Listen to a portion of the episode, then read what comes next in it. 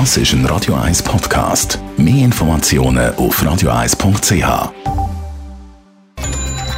Netto.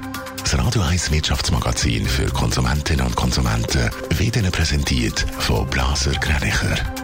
Wir beraten und unterstützen Sie bei der Bewertung und dem Verkauf von Ihrer Liegenschaft. blasergreinicher.ch Adrian Sutter. Die angeblichen Verstöße gegen die Abgasregeln werden für den Autobauer Daimler teuer. In den USA ist jetzt ein Verfahren mit dem Vergleich beendet worden. Fast 2 Milliarden Franken muss Daimler zahlen, nachdem eine Sammelklage eingereicht worden ist.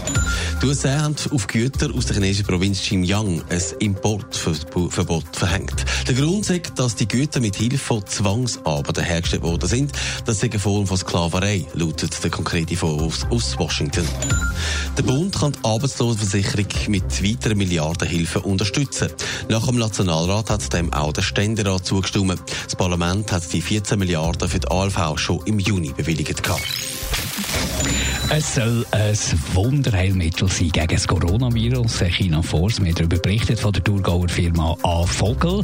Zumindest hat die Meldung gestern dafür gesagt, dass es in der Kasse vom Unternehmen zünftig klingelt hat. Adrian Sutter, das oder darum, weil man in der Schweiz deutlich mehr zahlt für das Anführungs- und Schlusszeichen Wundermittel als im Ausland. Ja, tatsächlich so, dass viele Apotheker schon gemeldet haben, sie sind ausgeschossen, sogar Kontingent hat es schon gegeben, dass man nicht mehr so viel von diesen Tabletten kaufen kann. Das alles dank der Berichterstattung, die sagt, es könnte wirken, muss aber nicht. Jetzt zeigt sich die Firma Vogel, die zockt den Schweizer auch noch schön ab. Der Preis in Schweizer Apotheken und Grossverteilen ist gut 18 Franken 50 für die 120 Tabletten.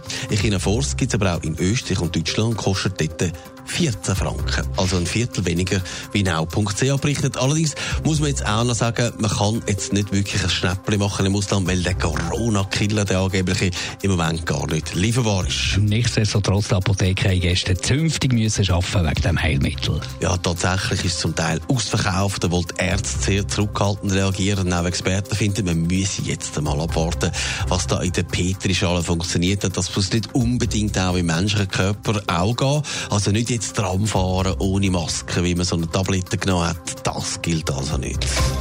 Netto. Das Radio 1 Wirtschaftsmagazin für Konsumentinnen und Konsumenten.